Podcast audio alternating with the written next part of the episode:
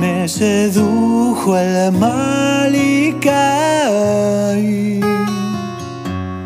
Él nos dijo no, no morirán.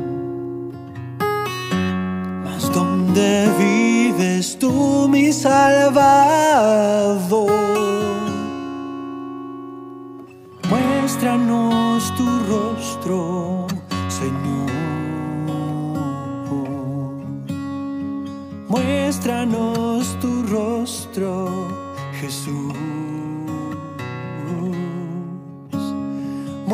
Muéstranos tus ojos, muéstranos la luz, muéstrame la verdad que hay en mí.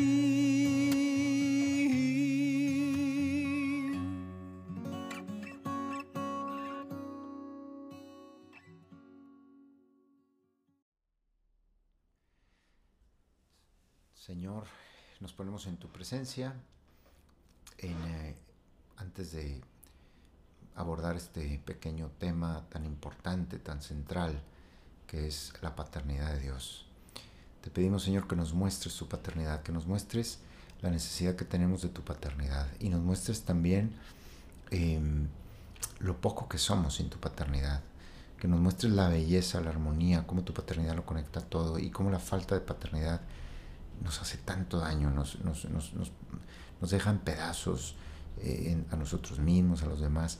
Te pedimos, Señor, que por favor nos reveles, nos hagas experimentar eh, tu paternidad. Sé un padre para nosotros. Eso es una oración que te queremos hacer. Sabemos que eres padre, pero a veces no te experimentamos como padre. Entonces queremos pedirte, sé padre para nosotros. Sé padre para nosotros. Esa es la oración fundamental y central de esta meditación. Sé Padre para nosotros. Muéstranos que eres Padre. Muéstranos que eres Padre. Muéstranos que eres Padre, Señor. Porque si nosotros experimentamos tu paternidad, no nos va a hacer falta nada más. No vamos a necesitar nada más. No te vamos a tener que pedir absolutamente nada más. Porque si tú que eres el Señor del universo, que eres toda bondad, eres Padre, entonces tú nos darás todo lo que necesitamos antes de que te lo pidamos. Y mucho más allá. Aquello que, que ni siquiera llegamos a comprender que necesitamos, tú nos lo habrás ya concedido. Pero la clave es esa, que nosotros vivamos de acuerdo a nuestra identidad, nuestra realidad como hijos. Que sepamos ser hijos y sepamos, y tú nos des ese don de que te podamos mirar como un verdadero padre que ama a sus hijos. Tú nos dijiste, si un padre que es malo sabe dar cosas buenas a sus hijos, y vosotros, nos dijo Jesús, sois malos y saber, sabéis dar cosas buenas a vuestros hijos, cuánto más vuestro Padre Celestial os dará el Espíritu Santo a quienes se lo pidan. Entonces te pedimos, Señor, que nos muestres, que nos muestres que tú eres Padre, porque sabemos que si nosotros somos malos y sabemos dar cosas buenas a nuestros hijos, no nos hará falta nada si te tenemos a ti como lo que verdaderamente eres, nuestro Padre amoroso. Virgen Santísima, llévanos al Padre a través de tu Hijo, Jesucristo. Jesús, muéstranos al Padre. Jesús, hacemos nuestra esa oración de Felipe, muéstranos al Padre y nos basta. Sabemos que tú ya nos lo mostraste. Danos la gracia de poderlo ver, de poderlo ver. Gracias Jesús, gracias Espíritu de Dios. Muy bien, pues vamos a comenzar este tema eh, con, esta, con esta imagen que ustedes tienen en pantalla, donde tenemos en la parte de abajo a tres papás aventando al aire, al aire a, tres niños ¿no? distintos. Yo les invito a ver esa imagen y a, a ver si algunos de ustedes notan algo, ¿verdad? ¿Qué les dice? En los distintos retiros lo que la gente nos suele decir. A ver, Susana, ¿nos puedes recordar qué es lo que la gente ha visto en estas imágenes? Sí, muchas veces con una sola palabra expresan lo que resuena en sus corazones al ver la imagen. Eh, confianza, gozo, alegría, libertad. Eh, son expresiones de ese tipo los que solemos escuchar. Vemos también, eh, si se fijan, un pequeño detalle que alguien notó, yo nunca lo había notado y en un retiro alguien lo notó, y es que el papá del centro y el papá de la derecha tienen la misma pulsera. tienen la misma pulsera. Eh, vemos un papá gozoso que envía al aire a sus hijos, ¿no? Y vemos unos hijos confiados, ¿no? Bueno, la de la derecha se le ve un poquito más asustada, pero la del medio y el de la izquierda están gozosos, no temen nada. Están en riesgo, objetivo, pero ellos no se sienten en riesgo, porque es su papá el que les aventó y es su papá el que les va a atrapar. Entonces, la vida es así, la vida está llena de riesgos reales. Pero cuando Dios es nuestro Padre, pues sabemos que Él es el que nos aventó a la vida, pero Él es el que nos va a atrapar y, no vamos a caer en el, suelo, ¿no? Él nos va a recoger. Y por otro lado, del papá se le ve muy contento, está feliz, gozoso, o sea, es tanta su alegría con, con, los, con su hijo, con su hija, que la, que la avienta como de, como de fiesta, como de celebración. ¿no? Vemos una perfecta conexión entre un hijo que confía y goza la vida y un padre que provee y protege y goza a su hijo. Y que no quita su mirada de su hijo. Continuamente, en las tres fotos vemos como el papá no está distraído, por supuesto, está viendo todo el tiempo a su hijo y está feliz, yo creo, gozando ver a su, a su hijo disfrutar esto, este vuelo. Y bueno, el, detalle de las dos pulseras tiene una explicación y es que el, hombre del centro y de la derecha es el mismo y el de la izquierda también es el mismo. Es el mismo papá con tres niños distintos. Cada uno de esos tres niños son sus hijos adoptivos, son, son hijos adoptados. Em, es una persona que vive en los Estados Unidos, conocido de Susana. Él adoptó a esos tres niños. Cuando nosotros escuchamos de San Pablo que somos hijos adoptivos de Dios, probablemente la primera impresión que nos da es que eh, somos como hijos de segunda categoría, ¿no? Por ser adoptivos. Sin embargo, eh, San Pablo cuando escribe escribe a personas con mentalidad romana, a romanos, y para los romanos era exactamente al revés. Un hijo natural se podía legalizar o no se podía legalizar, se podía desechar. Por lo tanto, no tenía tanto valor el, tener un hijo, un hijo por la vía de la naturaleza.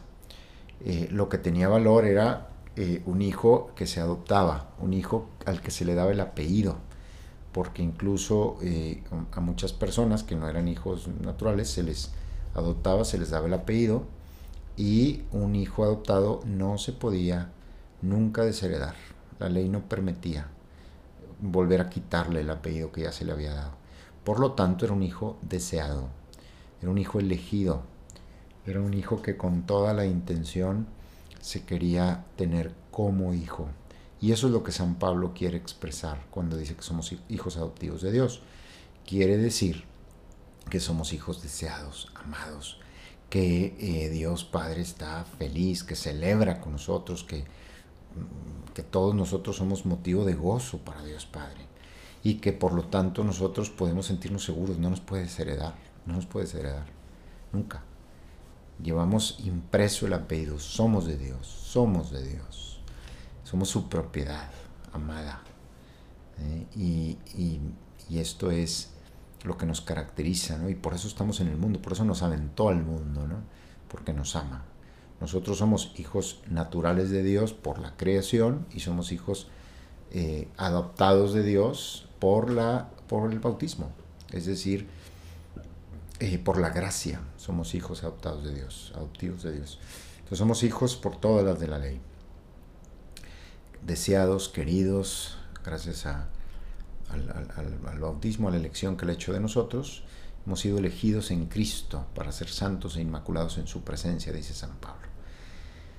Entonces, eh, veamos otra vez esta imagen por última vez y sintámonos así como estos niños, como esa niña rubita del medio, como ese niño a la izquierda gozoso, esa niña también morenita a la derecha, que están perfectamente felices sabiendo que están en manos de Dios y ven a los ojos, sobre todo la de en medio, ¿no? Ve a su padre a los ojos con una sonrisa sabiendo que está segura, que está segura, esta palabra es clave. Nos sentimos seguros en los brazos de nuestro Padre Celestial. Muy bien, ahora bien, ahora bien, eh, vamos a poner una cita aquí de Juan Pablo II en, en, el libro Cruzando el umbral de la esperanza, página 221 en la versión española, donde dice, esta es verdaderamente la clave para interpretar la realidad el pecado original tiende a abolir la paternidad. O sea, dicho en otras palabras, eh, el esfuerzo del enemigo, del, diablo, ¿verdad? por deformar o abolir la, la paternidad de Dios, explica toda la realidad como nosotros la vemos. Todas las guerras, injusticias, angustias, desesperaciones, abandonos, confusiones, frustraciones, Em, atropellos, violencia, toda esa realidad, la clave para interpretarla es que de alguna forma el enemigo ha logrado abolir la paternidad o el hombre ha renunciado a esta filiación divina y ha renunciado a ser hijo del Padre. Ha renunciado a ser hijo del Padre. Y esto explica todo el desorden que vemos en nuestro alrededor. En la foto anterior veíamos nosotros armonía, veíamos gozo. Ese va a ser nuestro segundo tema, armonía original. Veíamos esa armonía. Y esa es la armonía original.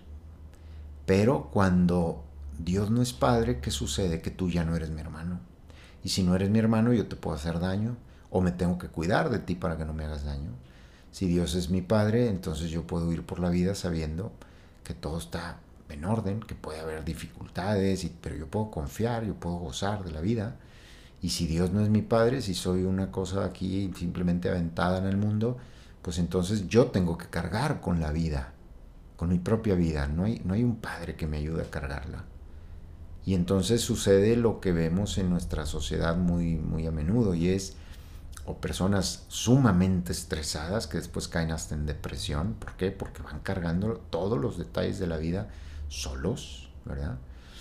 O vemos lo contrario, personas que abandonan la vida porque no pueden con ella y se van a la calle, caen en drogas o viven como, como hippies, como bohemios, despreocupados. ¿Por qué? Porque no pueden cargarla con la vida. Pero las dos son realidades que tienen el mismo origen. Es decir, falta un padre que me ayude a cargar la vida.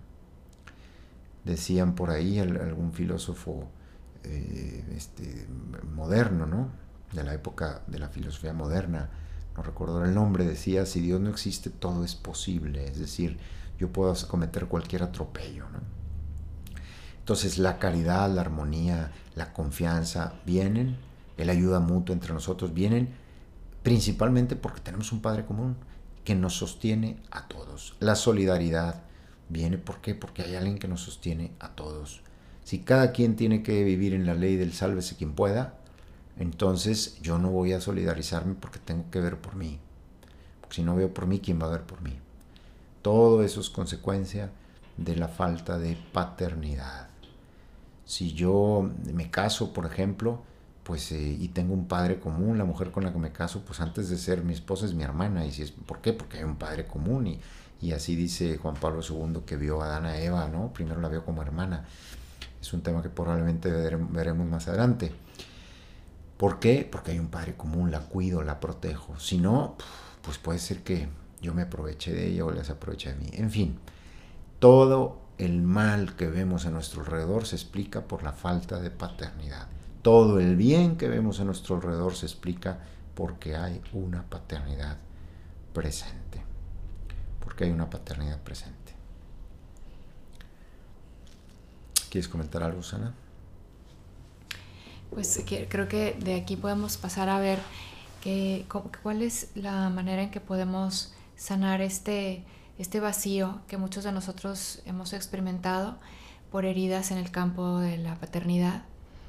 Y aquí nuestros padres no han sido perfectos y podemos eh, también tener alguna herida por ahí paterna, ¿no? Y necesitamos eh, profundizar un poquito ahora en el tema de la psicología para ayudarnos también en nuestra sanación total, global, integral, espiritual. Abarcamos también el campo de la psicología. Y aquí tenemos una cita de tres autores, tres son los coautores de este libro, Belonging, son Dennis y Matthew Lynn, que son dos hermanos, uno de ellos es jesuita y el otro casado, eh, su esposa también, Sheila, es también coautora de este libro con ellos.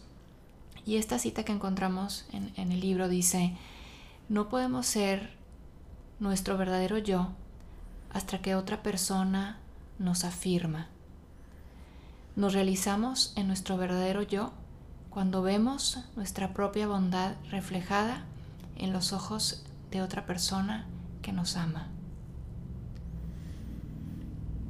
Sí. Aquí hay, dos o tres elementos súper interesantes. Primero, nuestro verdadero yo. No podemos ser nuestro verdadero yo. Porque podemos ser un yo desfigurado, ¿verdad? Deformado. Pero nuestro verdadero yo es, es nuestra identidad plena, ¿no? Esa identidad solamente llega a darse cuando alguien desde fuera me afirma. Hemos escuchado también en psicología que hay personas que dicen, hay psicólogos que dicen, no te importa lo que los demás opinen de ti, lo importante es tú sabes lo que vales y tú puedes salir adelante. Y esto es verdad, pero es verdad solo cuando ha habido alguien antes que nos ha afirmado, alguien que nos ha afirmado. Aquí dice, cuando vemos nuestra propia bondad reflejada en los ojos de otra persona. Y esto me recuerda a una reflexión muy bonita. Les, les eh, invito a ustedes, a, a, todos los que nos están escuchando, que piensen en este momento cuál es la necesidad más profunda del ser humano. ¿Verdad? Porque sabemos que la, necesidad más inmediata pues, es respirar o comer. Pero la, necesidad más profunda, hay personas que tienen no solamente resuelto el alimento y la salud, sino muchísimas otras cosas y sin embargo vemos eh, que hay como una necesidad muy profunda que no es saciada, ¿no?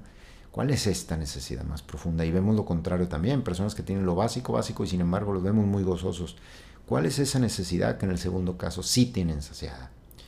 La necesidad más profunda del ser humano, la necesidad más profunda de tuya y mía, de tu corazón y de mi corazón, es que haya alguien en algún lugar del universo para quien tú seas muy importante. Alguien, digamos, me gusta esta expresión, una bondad reflejada en los ojos de otra persona.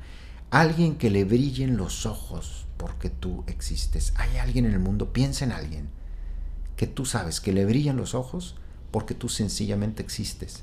No porque lograste este premio o lograste este, eh, esta meta. Eh, profesional o, deportiva o económica o lo que fuera, sino solo porque existes, que está, que está dispuesto a amarte aunque fracasaras siempre.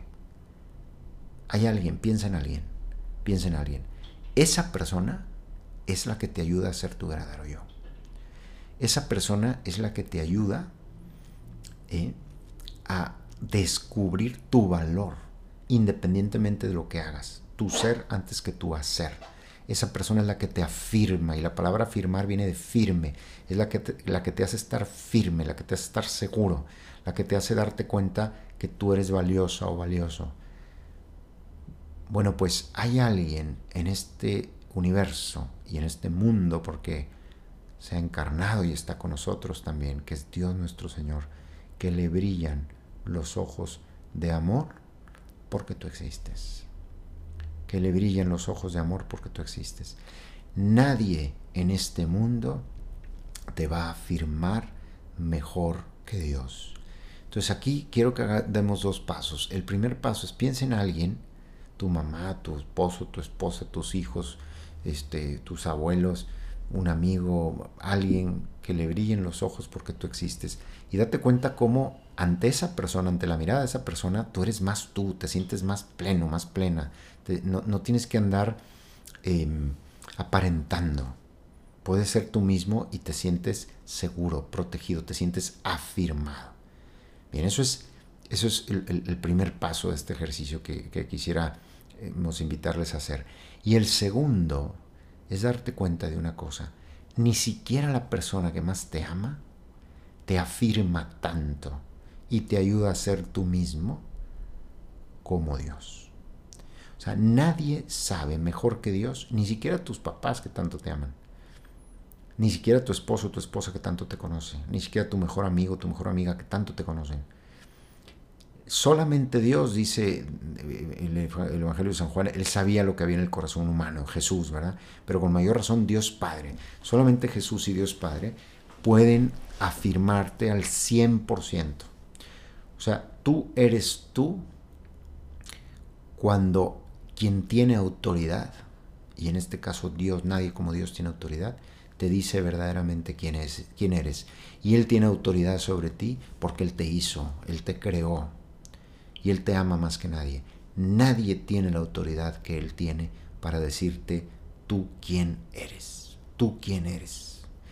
Entonces, quisiera pedirte en este momento que mires a Jesús, que te dejes mirar por Jesús y te veas a ti mismo, a ti misma, veas tu valor, veas tu identidad, veas quién eres a los ojos de Dios, no a los ojos ni siquiera de tu mamá, de tu vecino, mucho menos a los ojos de aquellas personas que te han dicho que no vales, no a los ojos de esas personas que te han hecho sentir que nunca es suficiente lo que logras. Todas esas, e, esas personas, esas miradas no tienen autoridad sobre ti. El único que tiene autoridad sobre ti plena es Dios y todos aquellos que te aman, pero nadie como Dios. Deja que Dios te diga en este momento quién eres para Él, quién eres para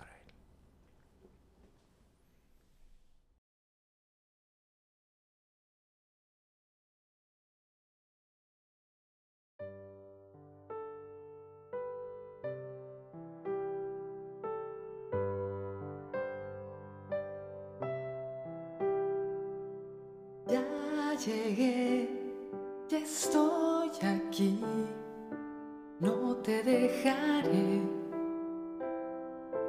todo va a estar bien.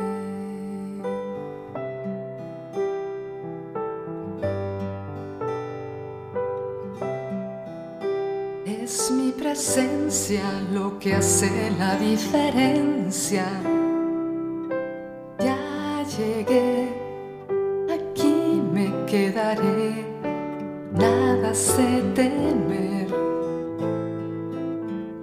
Va a estar bien.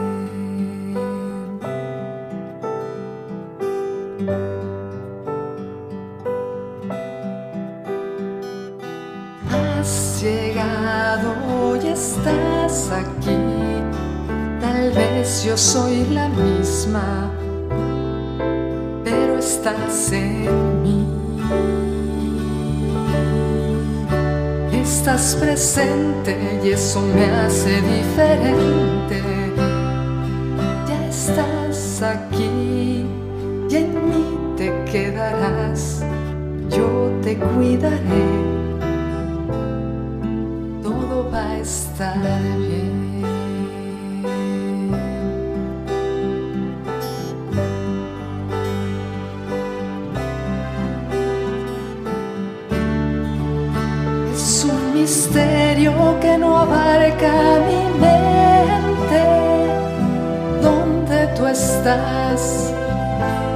El cielo está presente.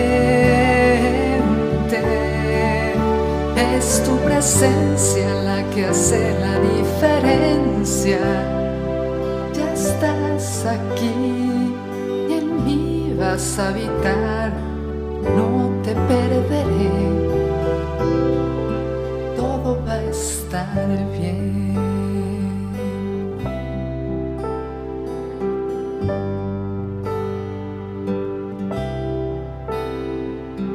Ya llegué, en ti me quedaré, nada se teme,